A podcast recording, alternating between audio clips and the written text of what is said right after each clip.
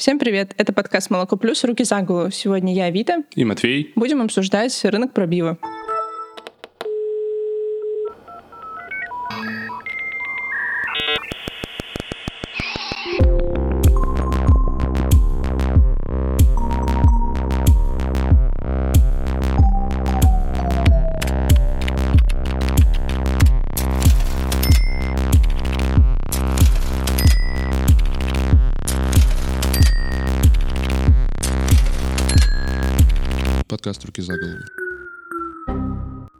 Тебя есть какой-то опыт э, с рынком пробива? Ты кого-нибудь искал в интернете?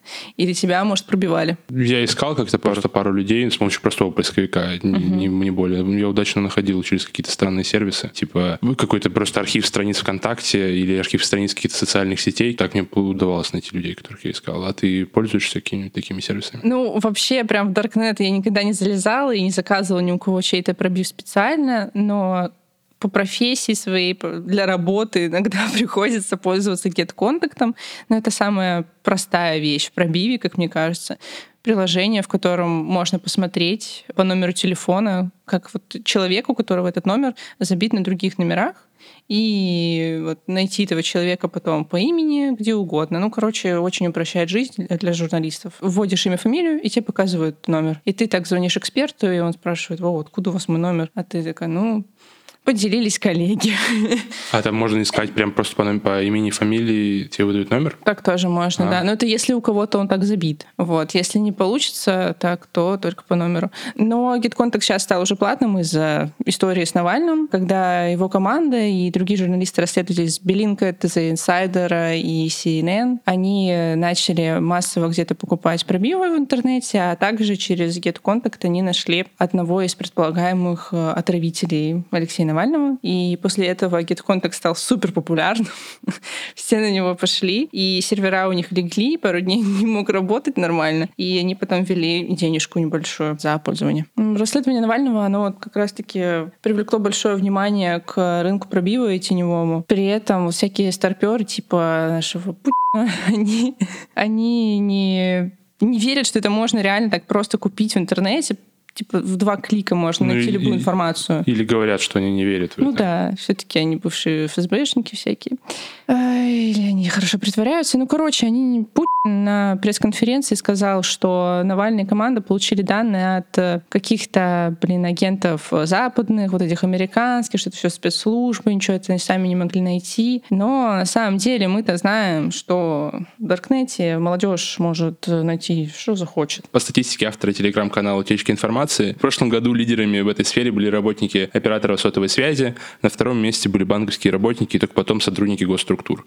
То есть в целом это видно по цене, потому что стоимость на пробив телефона в целом не очень высокая. Ты можешь купить это за полторы тысячи рублей, за две, в зависимости от э, твоего оператора. От сотрудника можно получить э, детализацию звонков, смс-сообщений. Можно копировать сим-карту, чтобы получить доступ к двойной аутентификации какого-то аккаунта. А что сейчас пользуется популярностью на рынке пробива? Сейчас популярно пробивать всякие криптовалютные кошельки, доменные имена. Достаточно популярно, опять же, номер телефона. Можно пробить владельца по номеру машины и узнать э, что-то, что-либо об этом владельце. Практически все по факту. Зная его имя и паспортные данные, с помощью пробива ты можешь узнать в принципе все. Владельца тачки можно пробить даже не с помощью какого-то специального человека и не за деньги, а в телеграм-канале. Я даже как-то нашла такой телеграм-канал, а, но он что-то хуёво работал, я не смогла нормально им воспользоваться, но авторы говорили, что можно по номерам. Типа просто видишь, да, машинка это. Вводишь номера в этот телеграм-канал, и тебе показывает э, ФИО владельца, цвет этой машины, марка машины и вот э, информация именно по авто. Почему же начинают торговать, как думаешь? Ну, мне кажется, в России это довольно популярная штука, потому что у операторов сотовой связи или у банковских каких-то клерков у них очень низкая зарплата, при этом за пробив платят э, ну, так нормально. У них в целом может зарплата в два раза увеличиться за несколько пробивов в месяц. Другой стороны, они, конечно, рискуют, э, либо придется платить штраф по статье, либо, если это сотрудник каких-то госструктур, он вообще может присесть легко. Вот. Но еще, конечно же, очень хуевая система безопасности у всех этих э, у операторов связи и у банковских э, всяких структур тоже плохая. Системы безопасности, они как-то не парятся особо, раз это так легко достать. Самая хуевая система безопасности у Билайна, и услугу пробива у этого оператора можно получить вообще примерно за 600-800 рублей, но, по крайней мере, можно было получить до того, как Навальный публиковал свое расследование. Сейчас, возможно, это дороже. Э, Все так дешево у них стоит, потому что доступ к базе имеет вообще любой сотрудник. Просто вот ты пришел там буквально пару месяцев поработать, перебивка, не знаю, типа, нет работы, тебе нужно где-то поработать, ты приходишь в Билайн, сидишь, и у тебя уже есть доступ ко всей базе данных их клиентов, и ты можешь э, за, не знаю, за день несколько косарей заработать на пробиве. На чай. Да. Очень дорогой чай какой-то. На Невском, которым торгуют. А. Ну, а в целом по расценочкам. В МТС подороже, за 800 рублей примерно можно было. Я видел за полторы тысячи сейчас. Да? Да. О, в два раза подорожало. Да, в целом рынок подорожал за 2020 год и еще под- скаканул после всего этого расследования с Навальным. То есть стало все немножко посложнее, как будто бы ну, эпизодически на время сейчас. И цены в целом подросли процентов на 20 на 30. Но сложнее всего пробивать номера с Теле2 и Йоты, потому что у них какие-то закрытые системы, и можно их пробить только с помощью силовика. То есть ему делают запрос, и какой-то чувак, который готов пойти против закона и взять взятку, он берет эти деньги и делает запрос уже в какие-то большие государственные базы, и оттуда все достает. Да, я видел, Йота аж 8 тысяч стоит. Ого. Да, премиум тесты полтора. Угу. Блин. Безопасность. на йод.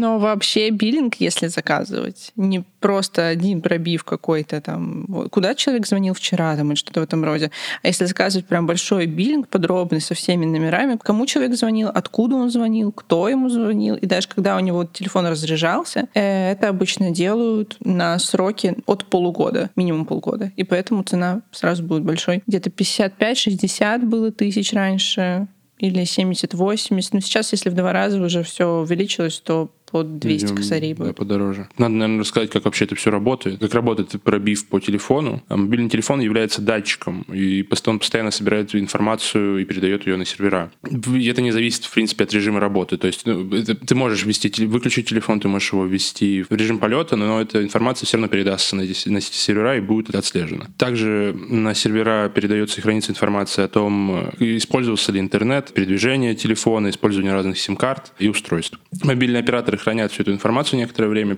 хранят э, о включениях, выключениях, о ближайших абонентах, которые тоже появлялись в зоне действия сети рядом с этим телефоном. Можно пробить местоположение по пяти ближайшим абонентам. Есть определенное количество мифов, которые с помощью кино и сериалов за- закрепили за всей этой историей. Часто можно увидеть в фильмах, как э, агенты достают, ломают батарею, потому что по батарее можно отследить. Это все миф ебаный, откровенно говоря. А что же на самом деле? А На самом деле все по симке. По, по симке ты можешь, ты можешь его выключить, если ты включишь рядом с своим только что выключенным телефоном другой телефон. Это опять же попадет же на ту же самую вышку связи. Это все можно будет отследить. Каждый телефон имеет имей, это уникальный идентификационный номер для телефона. Каждый телефон он разный. И отслеживается по симке, что это был за телефон, где он находился, это все можно в целом отследить. Выключенный телефон не может передавать координаты. То есть, если я выключу телефон, в целом меня не отследят. Но если кто-то рядом включит свой, меня Это- уже отследят. В момент, если ты начнешь переключать их в одной точке и выключишь один, включишь другой, то тебя смогут отследить. Но просто если ты его выключишь и выкинешь,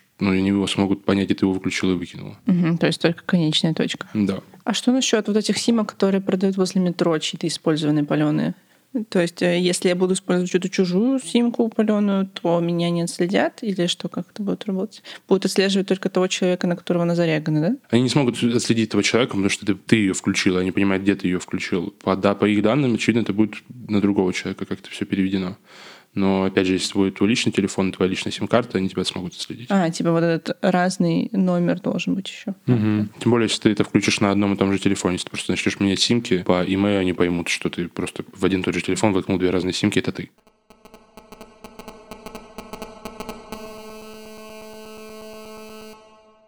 Но хотя на рынке пробива сейчас все, что связано с телефоном, является самым популярным, ну, как нам кажется, по крайней мере. Получить информацию можно не только о номере телефона, не только биллинги всякие. Можно также узнать, например, куда летал человек в тот или иной день, э, просто узнав компанию или номер рейса. До расследования Навального будем так вот эпохи делить цен на рынке Даркнета. Эта информация стоила от 15 до 25 тысяч рублей если, опять-таки, будем ориентироваться на возрастание цен в два раза, то сейчас где-то это 50 тысяч, ну, может быть, до 100 доходит. Но это более рискованная задача, потому что такие данные могут получить только менты, которые подрабатывают на пробивщиков. Тут уже никакой оператор или сотрудник авиакомпании не поможет. Помимо нелегального рынка пробива есть на самом деле еще какая-то некоторая легальная его сторона. Ты можешь узнать, какой бизнес оформлен на человека. Зная его имя, ты можешь узнать его ИНН, узнать какие-то там вон, налоговые истории говорить. Ну, это, ну, это разве это можно назвать рынком пробива?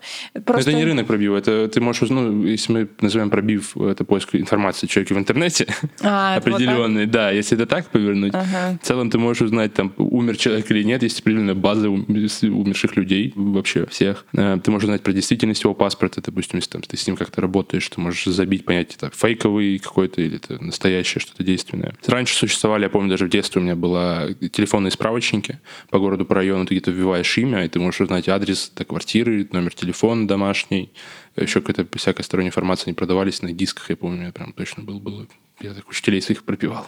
Ну, вообще сейчас существует контрфокус и Spark, как минимум, и еще куча различных баз, которыми пользуются либо бизнесмены, у которых есть свои компании, чтобы проверять конкурентов на рынке, либо журналисты, которые делают какие-то расследования на основе открытых данных. Вот я когда работала в Деловом Петербурге, я все тексты писала только на основе контрфокуса. Вот я там где-то вбивала имя, фамилию или ИНН компании, и там дальше просто смотришь всех его владельцев, там все ИНН прописаны и все такое, но это работает система только по платной подписке. Классический вопрос, можно ли пробить человека по IP-адресу? Нет. Ты по IP вычислю. Да, нет, не вычислишь. Ты вычислишь, где находятся сервера моего провайдера максимум.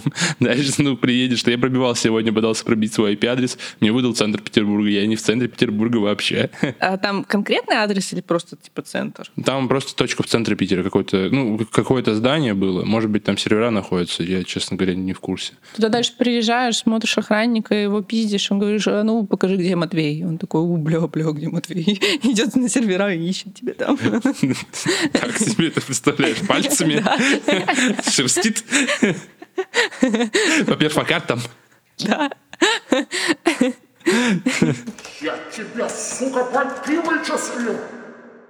В сентябре 2020 года волонтер проекта «Роскомсвобода» Анна Кузнецова подала иск к Департаменту информационных технологий Москвы и МВД Москвы в связи с тем, что она смогла купить в Даркнете у третьих лиц информацию о своих перемещениях по Москве. В Москве установлено огромное количество камер наблюдения, которые могут распознать твое лицо. И сейчас их подходит количество к 200 тысячам. И ты просто предоставь фотографию, можешь отследить, где был человек в течение всего месяца, где он был замечен. Причем эти камеры работают не просто по ну, узнаванию тебя, ну, сканирование соответствия там, лица не лица, а по твоим конкретным чертам. Они какую-то закономерность выявляют, даже в маске тебя могут остановить и как бы спросить, что как вообще, как твои дела. Они отслеживают твое перемещение, они, ну, они могут простроить путь от камеры к камере. Их огромное количество, их число увеличивается. Так вот, иск содержал требование прекратить использование этих камер и компенсацию ее там, какого-то морального вреда. Но суд отклонил иск, потому что эксперты ведомства посчитали, что камеры не собирают персональных данных, и вообще вообще, э, по мнению департамента этого, вся эта система создана для того, для наблюдения за хозяйственными ведомствами. Ну, не за людьми. Как будто бы эти камеры там стоят, чтобы следить за правопорядком, а люди просто мимо проходили. На самом деле, э, там они пейзаж снимают условно. Что-то. Типа того. Но в Москве после митингов в поддержку Навального было большое количество задержаний людей в метро по этим камерам, потому что их отслеживали во время протестных акций. То есть они противоречат сами себе. Ну да. Вообще эту систему видеонаблюдения начали развивать по аналогии с Китаем. В Китае уже давно введена вот эта система, когда куча камер расположены по городу в различных местах, и также они расположены в торговых центрах и в офисах, и они все считывают биометрические данные с лица человека.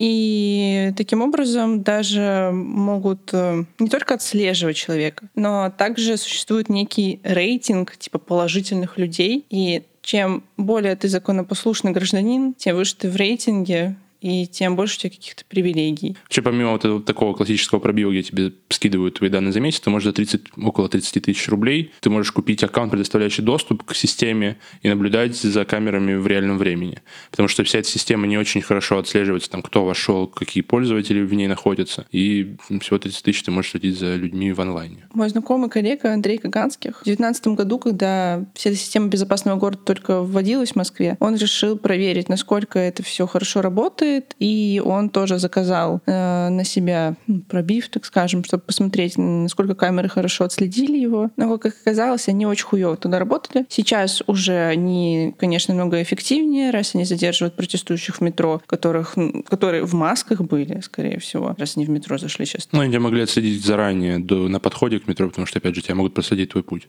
Ты можешь надеть ее там уже перед самим метро. Ну да, но просто если ты протестующий, чаще всего протестующие все-таки надевают маски даже на улице, потому что ну, никто не хочет сидеть в УАЗике, потом в отделении. Поэтому можно сказать, что Польша брат развивается.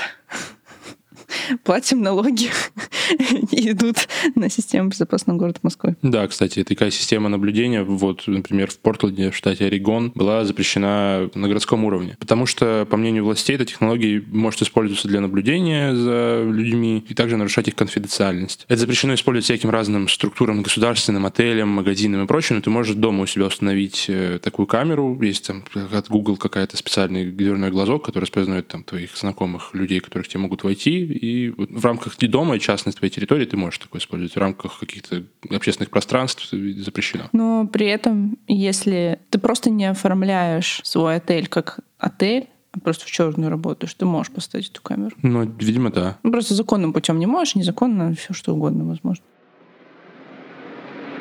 Тут съемка видео запрещена, блядь. Камеру вырубай нахуй. Камеру вырубай, блядь, будила, блядь. Помимо, собственно, ручного пробива, который ты вот, можешь так заказать у каких-то людей в интернете, ты можешь обратиться к услугам частных сыщиков. Помимо обычного пробива по номеру телефона или по номеру автомобиля и всякого разного сбора информации в соцсетях о, людях, на которых их наняли, такие организации предлагают различную офлайн деятельность От э, наружного наблюдения, проверки верности партнера, а, отбива любовника партнера и возвращения партнера к себе обратно как мяч кидаешь людей. Ну, примерно так.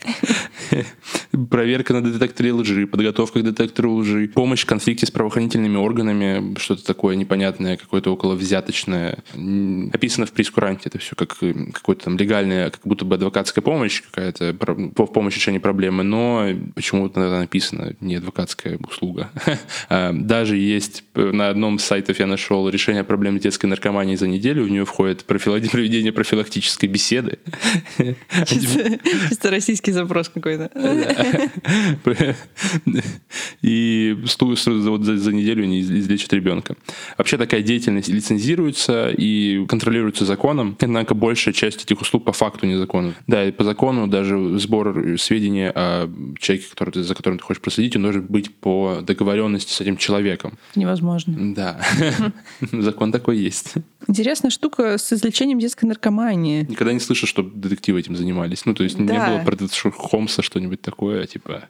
Зачем? Это врач? Должен быть какой-то нарколог. Детская наркомания — это вообще страшно как-то звучит уже ну, там еще всякие разные были. Поддержка тебя силовым способом, тебе там с оружием, охрана тебя, решение проблем каких-то с какими-то людьми, выезд на стрелки. Все очень странно. Я не, не слышу, чтобы детективы такой херней занимались, честно говоря. Ну, то есть там, ладно, слежение какое-то там наружное, ладно, там пробив. Ну, вот это что такое, блядь? Чисто история из 90-х. Можно мне два бугая? Да, конечно. Да, это стоит всего там полтос в день, по-моему, что-то. Очень дешево. Бодигард за полтос. Ну, возможно, у него не очень хорошо послужный список. Дрыщ какой-то приезжает просто. Ну, за полтос только дрыщ приедет, наверное. Хотя, может, он с пушкой, тогда ладно.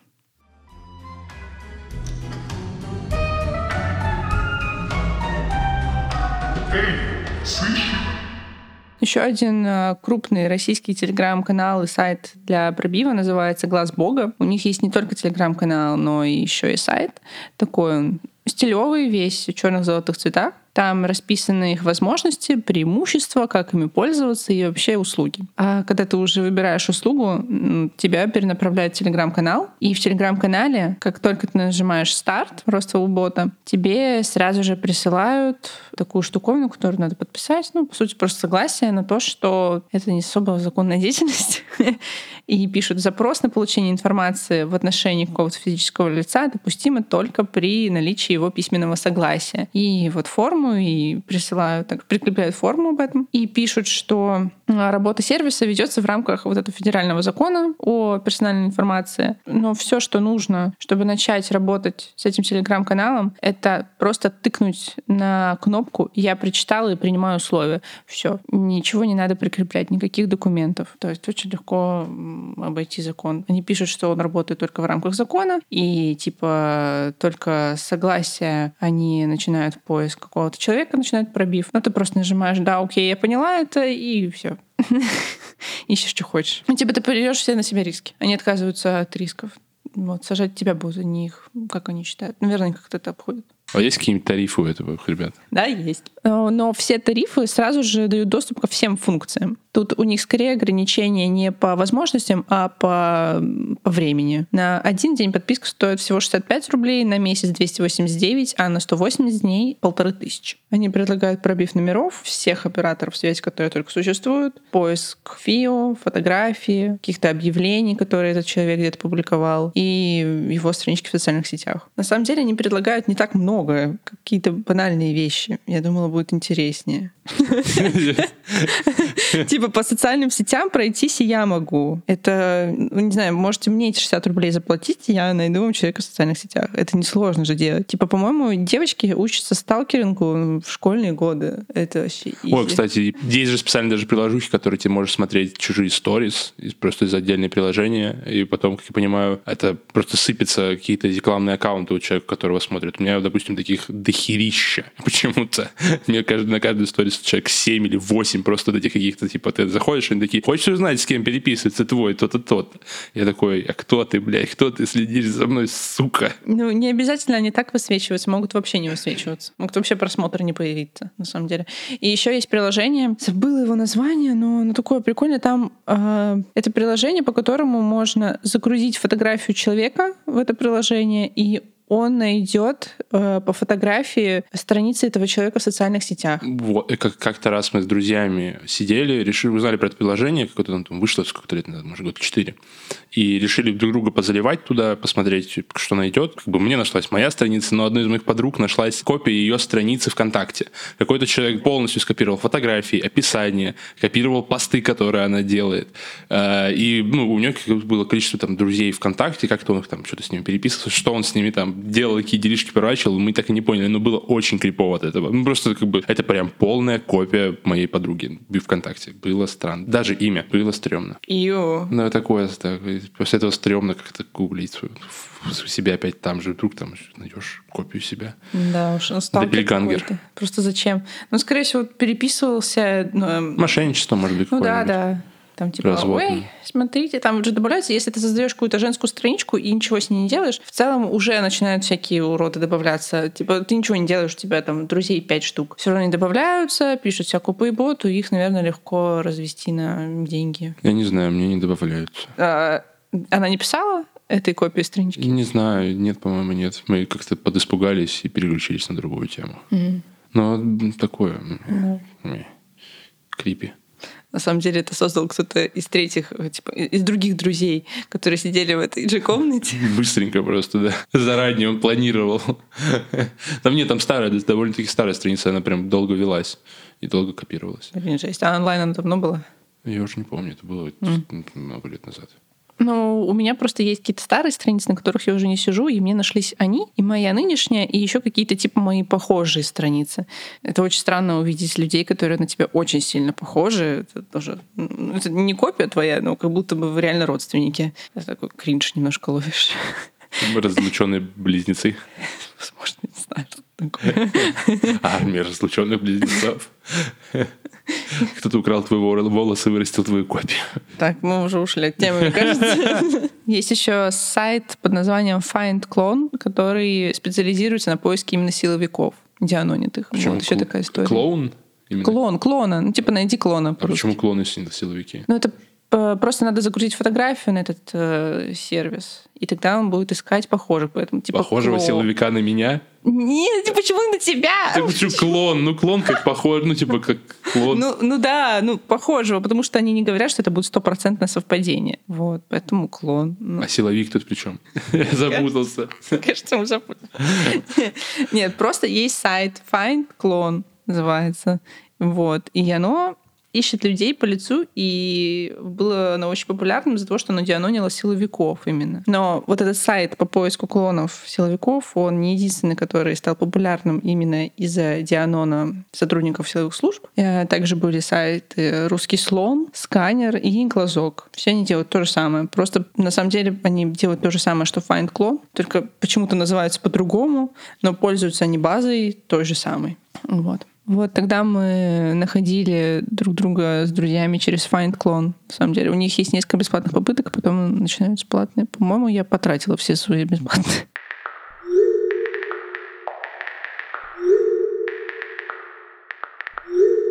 Ну и что мы можем в целом сказать про рынок пробива в России?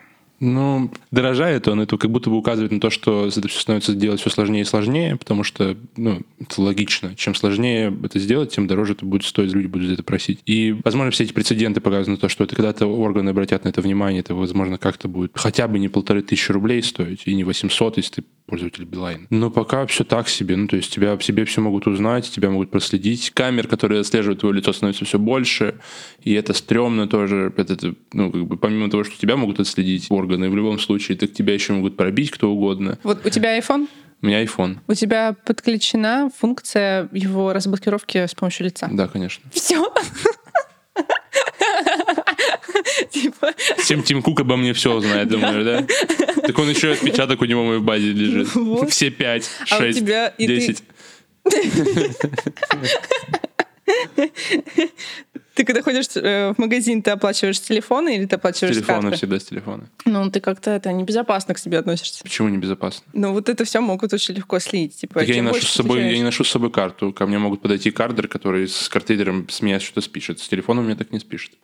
Ну, это да, но если мы говорим сейчас про рынок пробива в целом, а не про картридер, то это не самая безопасная вещь. Не согласен. Для этого нужно получить доступ к данным Apple, к серверам Apple, на которых хранится мое ебало. Ну, я не думаю, что каким-нибудь ребятам из проби... ну, вот из этих сайтов, они, там нет нигде услуги пробив Apple, и они не могут меня отследить, не могут найти мое лицо там. Ну, то есть я ж не, не в Кигл, там, я на услугах свое лицо-то не заливаю, если там можно залить свое лицо. Но, с другой стороны, в банках, банковских системах сейчас устроено это все. Если ты придешь с карты другого человека, допустим, к банкомату Сбербанка, не факт, что тебе выдадут деньги, потому что по лицу отслеживается, он ты, ты это или нет. Да, они сейчас, когда ты получаешь новую карту, они не только с веб- на вебку тебя фотографируют, они еще просят сказать, э, ну, они еще твой голос за- считывают. Типа ты произносишь цифры от 1 до 10 в другую сторону, они твой голос э, записывают и запоминают, и еще сложнее тебе потом взломать. Но если банк так легко взломать, тем более если это Сбербанк, который особо не запаривается в безопасности, то лучше, наверное, не произносить эти цифры. Лучше не иметь карту карты. Сбербанка, не пользоваться ВКонтакте. Да, подписывайтесь на нас в соцсетях. Ну, короче, если захотеть, можно получить вообще любую информацию. Там, если нормальные деньги предложить сотруднику Apple, мне кажется, можно будет вытащить твое ебало с телефона. Прям вот все твои все твои подходы к телефону знаете, на селфи. Блин, не завидую. Определенно не завидую вообще. Где-то что-то хранится. Ой. Кто-то ж на это дрочит. Хаски.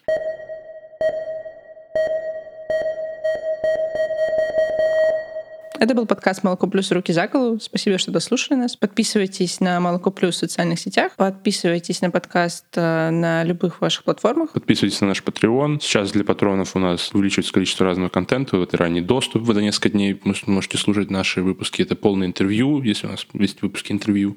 Это специальные выпуски убийственных новостей, где мы раз в месяц обсуждаем разные криминальные новости, э, которые показались нам интересными. А еще, если вы подпишетесь на 15 долларов и больше, то вы сможете выбирать тему эпизода подкаста. А если вы подпишетесь аж на 50 или больше долларов, то мы упомянем вас в подкасте. А за джингл спасибо Soundy Studios. Вы можете на ссылку на них найти у нас в описании. Пока. Пока.